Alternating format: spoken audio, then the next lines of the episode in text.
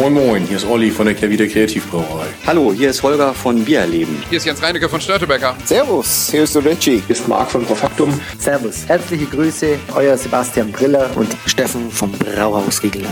Moin Moin, der Hans aus Aschaffenburg, aus dem bayerischen Nizza. Servus. Hi Servus, hier ist der Sebastian von Kraftbräu. Herzlich willkommen. Männerabend. Männerabend. Männerabend. Männerabend. Ein wunderbarer Podcast und für mich absolut lebensnotwendig. Prost. Cheers. Hallo und herzlich willkommen zu einer neuen Ausgabe von Männerabend. Mein Name ist Dennis und äh, ich bin heute bei unseren Freunden von Firestone Walker. And uh, with me is uh, Matt. Matt is head brewer at Firestone Walker for over 20 years. And Firestone Walker, one of the most iconic breweries on the West Coast. And uh, thank you so much for taking your time. Oh, my pleasure. My pleasure. Thanks for coming. So you just came back from a, a, very cool trip. I saw it on Instagram. Uh, so you did travel for the hop harvest, but not to, to Europe because it's not that time. Uh, you went to Australia and New Zealand. Yeah, so it's um, harvest time in the southern hemisphere. It's off by six months. Um, and yeah, I, I, did a pretty extensive trip uh, touring the first the uh, the hop fields in Victoria uh, in Australia and then went down to Tasmania uh, and saw that uh, operation as well. And then uh, the next week went over to New Zealand and uh, visited, gosh, you know, a dozen or more growers wow. um, in New Zealand. There's a lot of new, exciting things happening in New Zealand new growers, new farms, a lot of new processing equipment.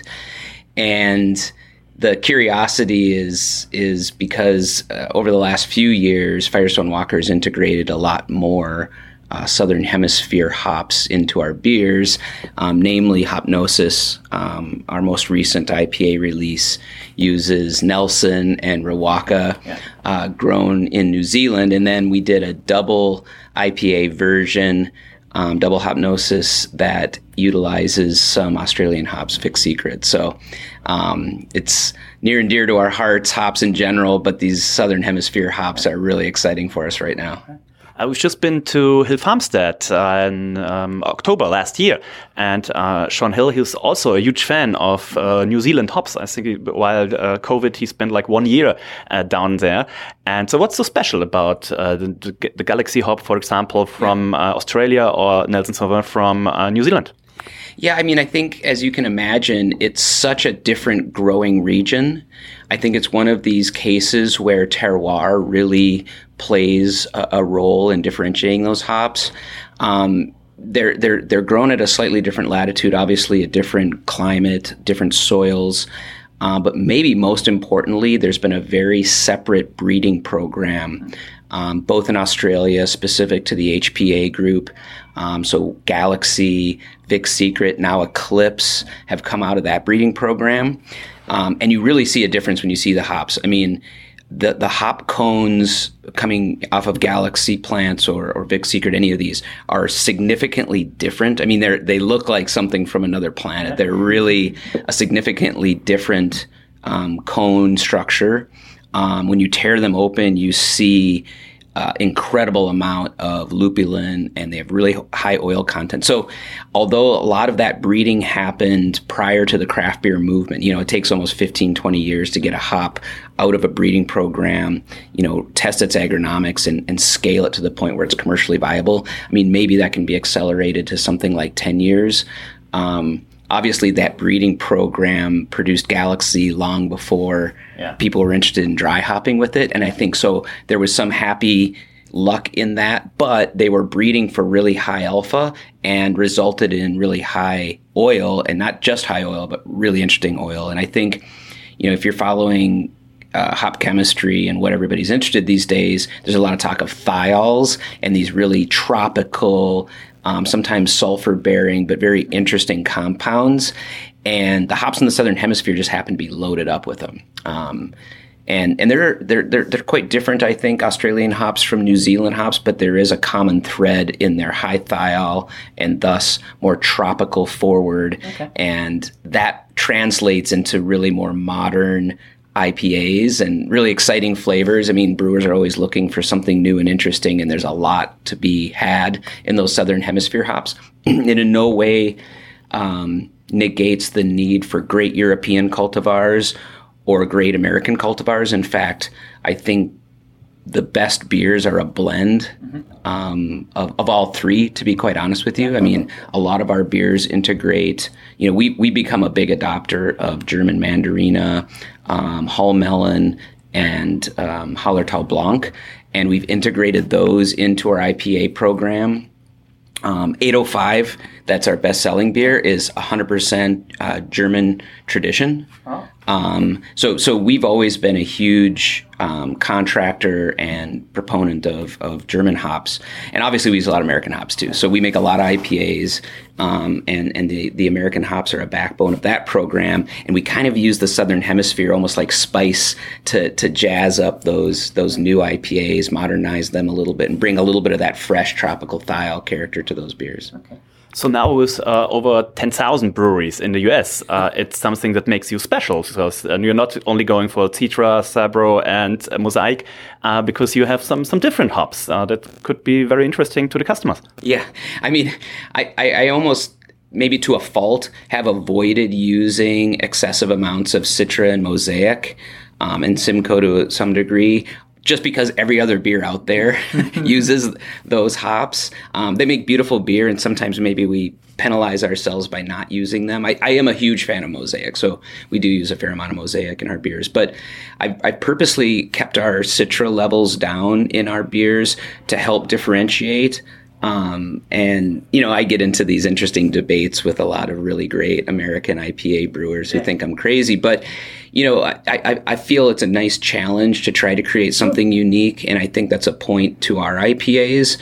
Um, I think we also, with our house yeast and, and some of the yeast that we use to ferment these, also differentiate ourselves. Though we have a little different Firestone house character, um, maybe because we've been around so long. Some would say it's a little bit more of an old school character uh, to the base bone of our beers. But um, I think a couple of hallmarks of the Firestone IPAs are one, they're typically quite lean. We like to ferment pretty dry, mm-hmm. which I think increases drinkability. Yes. Um, and we also do a lot of blending of hops. So I think we come up with some unique hop aromas and flavors that maybe other brewers don't. And that's what helps differentiate our IPA program. But I'll tell you what, and you're traveling in California right now and you just came back from Russian River, there are so many good amazing IPA brewers here on the West Coast. I mean, that's the main reason I moved to California. I figure it's the big league of of brewing, specifically hoppy West Coast beers, and I'm just constantly amazed and challenged by how good the beer is here on the West Coast. I mean, I could name a dozen awesome IPAs that I would put right there on the shelf with Firestone Walker and um, and, and, Russian River Vinnie is one of them, for sure. That's why we love uh, to come back uh, very, very regularly. And um, so when I started getting into craft beer, 2012, Firestone Walker was one of the very few breweries available in Germany, US breweries. So we had like Sierra Nevada and we had like Firestone Walker. So uh, one of my very first contacts with craft beer from the US uh, were, were you beers. Um, but you already started by that time. You were in the business uh, with Firestone Walker for over 10 years. So looking back, uh, you started 2001, 22 years later. What, what changed the most uh, in that time? Well, I do want to give a shout out to Marc Rauschmann and the folks at Braufaktum because they were our very first European um, export partner. And the only reason we did it is that they were really forward thinking in that they were doing a cold chain and they were even cold chain all the way to the retail. And I think that was an amazing opportunity for us. Um, that that was a, re- a rare opportunity for us, especially when we looked at the European market for export in those days. Nobody was doing cold chain, and obviously with these IPAs, they they really need to be stored cold for people to really experience them at their peak of freshness.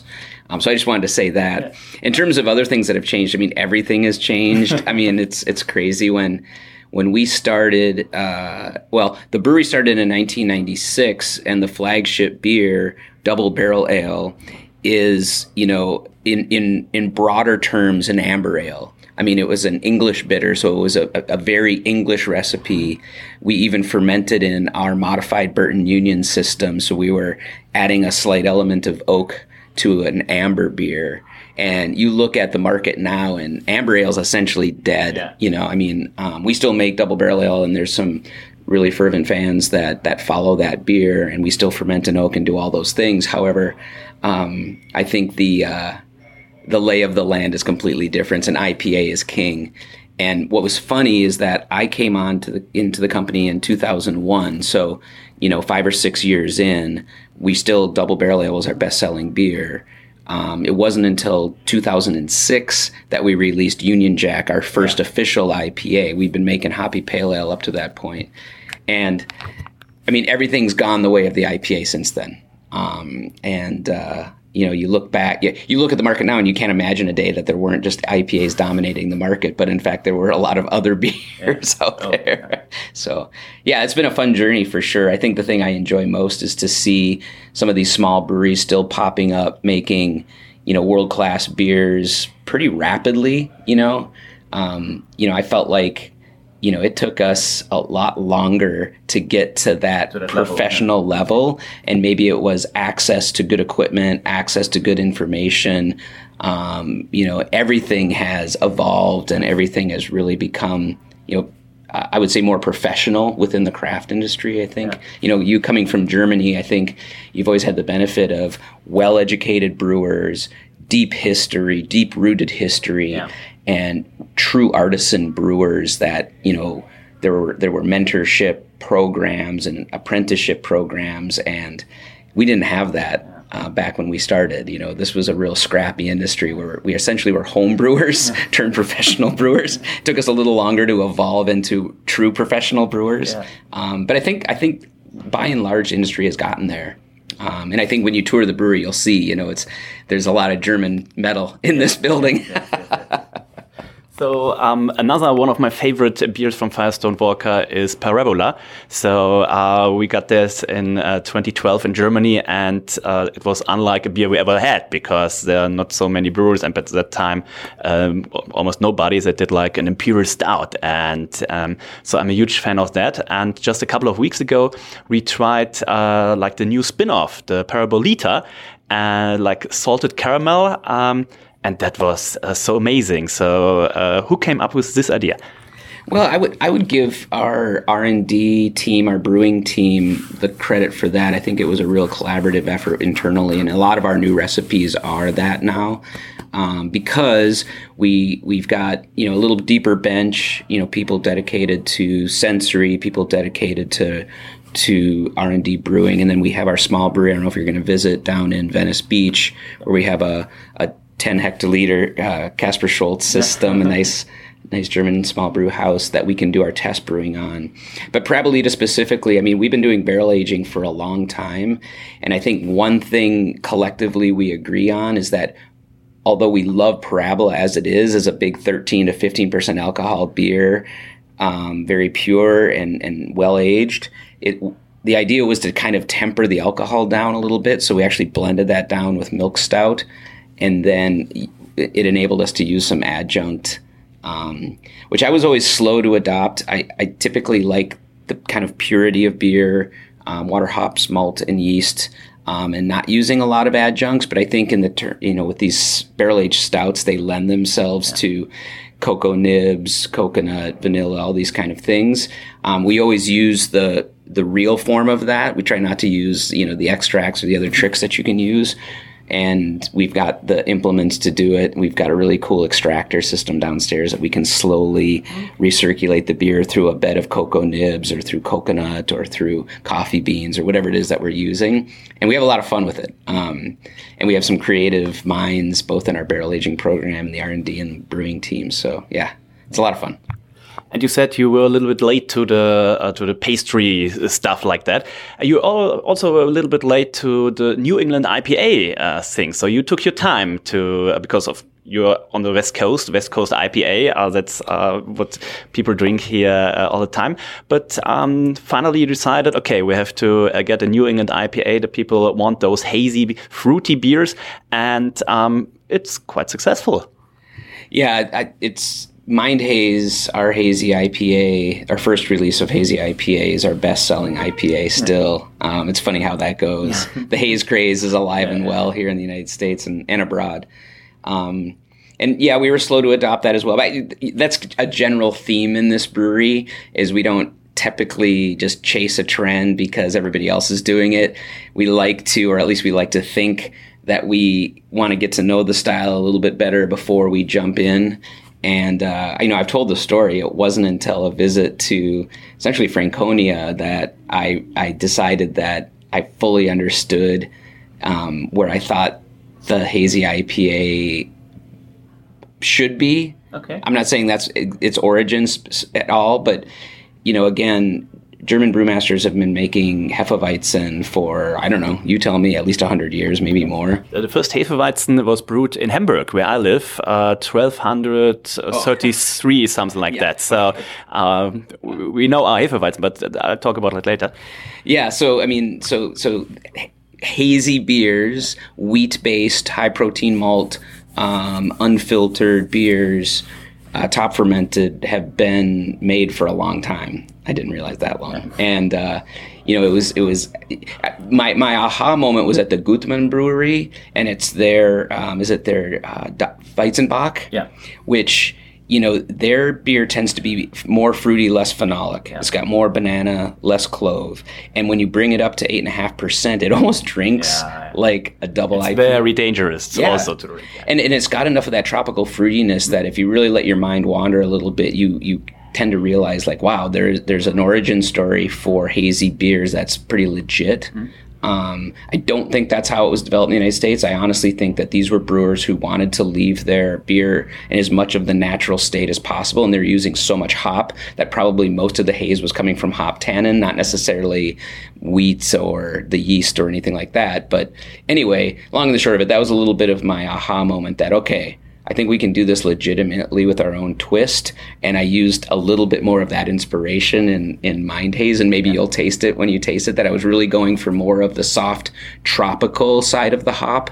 Um, certainly turning down the bitterness and then having a little bit of that softer wheat mouth mouth feel. And that's the approach we took anyway. so I don't know. Interesting origin story, I think. Uh, talking about uh, Hefeweizen down in the tap room, uh, there are a lot of uh, World Beer Cup medals, and uh, most of them, of course, are gold.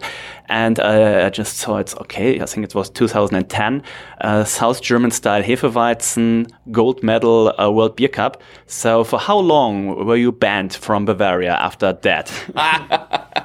I, I, I, I, don't know. I kept going, so I guess I wasn't banned. But uh, that was a pretty uh, amazing moment. Um, and I don't know how many German Hefeweizens were entered that particular year. Maybe we got lucky and there weren't as many. But um, we were really hyper focused on the style back then. Unfortunately, we're not making it um, for broad market commercial anymore. We just make it for ourselves. But I think in that moment we had we had found the perfect yeast out of the Weihenstephan uh, bank. Mm-hmm. Um, we were really following a very traditional recipe. Um, I would I would have to say one of the inspirations and a person I talked to a lot about Hefeweizen was Michael Plank, um, who has also yeah. done quite well with his Hefeweizen. I think is a wonderful beer. Um, I, you know, obviously there's a lot of other inspiration, Schneider Weiss and and and Gutmann as well. Um, yeah, we were dialed in on it, and I wish we were still making that beer. I really had fun making it, uh, and it was small batch. We would we would only fill the fermenters half full, so we were really trying to yeah. mimic that shallower, you know, allowing the top crop yeast, all that type yeah. of stuff. We were yeah. really focused on it, and that was a lot of fun. a, couple of years back, um, you had a brewery like uh, like Firestone. You had like the Union Jack, the Parabola, um, uh, some other beers like I would say six to eight beers, and then you can go for it. And the people coming back drinking the same beer. Um, that changed, I think. So people always looking for for new beers. Uh, so how do you handle that? Is it is this pressure to to always get yeah. new ideas to produce new beers? Yeah. And again, I think I was a little resistant to that trend initially, and then we kind of succumbed to it. And the way we dealt with it was by creating a, a, a research and development team within our brewery. I mean, it's a very small team. It's Sam Tierney down at the Propagator, who's constantly turning out new beers. Brad Miles here, um, who you'll meet later today, um, is basically running R and D here in Paso, and then. Um, Craig, our sensory technician, and Kevin in our analytical lab.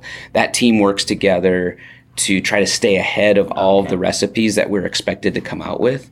And then we built some programs, some nice programs for experimental IPA where we're constantly adding those to our mix pack offerings. So that gives us a great venue to test these beers on a little bit smaller scale commercially. Um, the tap rooms are a great place to get beers on, let people taste, get some in-person reactions yeah. to.